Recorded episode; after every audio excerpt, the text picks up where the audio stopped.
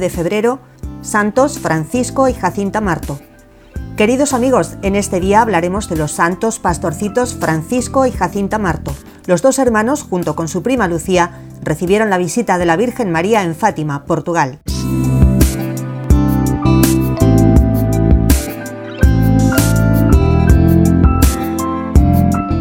Tenía Jacinta siete años, su hermano Francisco nueve y su prima Lucía once cuando se apareció la Virgen por primera vez el 13 de mayo de 1917 en Cobadairía, donde habían llevado a pastar sus ovejas. Las visitas de Nuestra Señora bajo el nombre de Nuestra Señora del Rosario estuvieron precedidas por tres visitas del Ángel de Portugal en la primavera de 1916.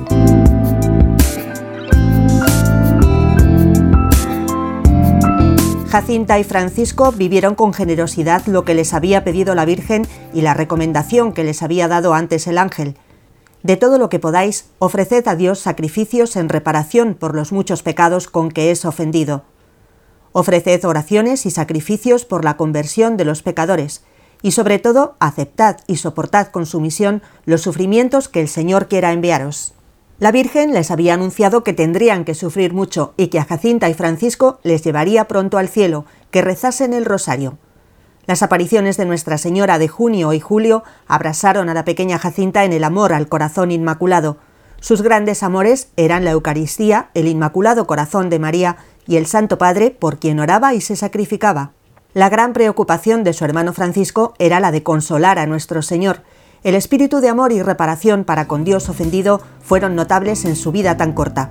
Pasaba horas pensando en Dios.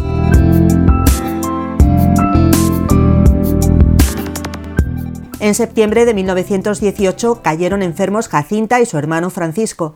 Este cayó víctima de la neumonía y, consumido por la enfermedad, brilló por la perseverancia en los sufrimientos, en la fe y en la oración. Murió en Aljustrel el 4 de abril de 1919. La pequeña Jacinta sintió alguna mejoría, pero después se le declaró una pleuritis purulenta, por lo que fue preciso internarla en el hospital de Vilanova de Urén y más tarde fue llevada al hospital de Doña Estefanía en Lisboa, donde murió sola, como le había anunciado la Virgen Santísima, el 20 de febrero de 1920, después de una larga y dolorosa enfermedad, ofreciendo todos sus sufrimientos por la conversión de los pecadores, por la paz del mundo y por el Santo Padre. Durante las apariciones soportaron con espíritu inalterable y con admirable fortaleza las calumnias, las malas interpretaciones, las injurias, las persecuciones y hasta algunos días de prisión.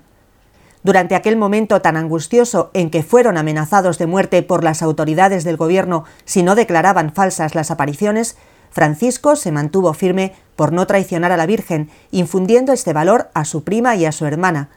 Cuantas veces les amenazaban con la muerte, ellos respondían si nos matan, no nos importa, vamos al cielo.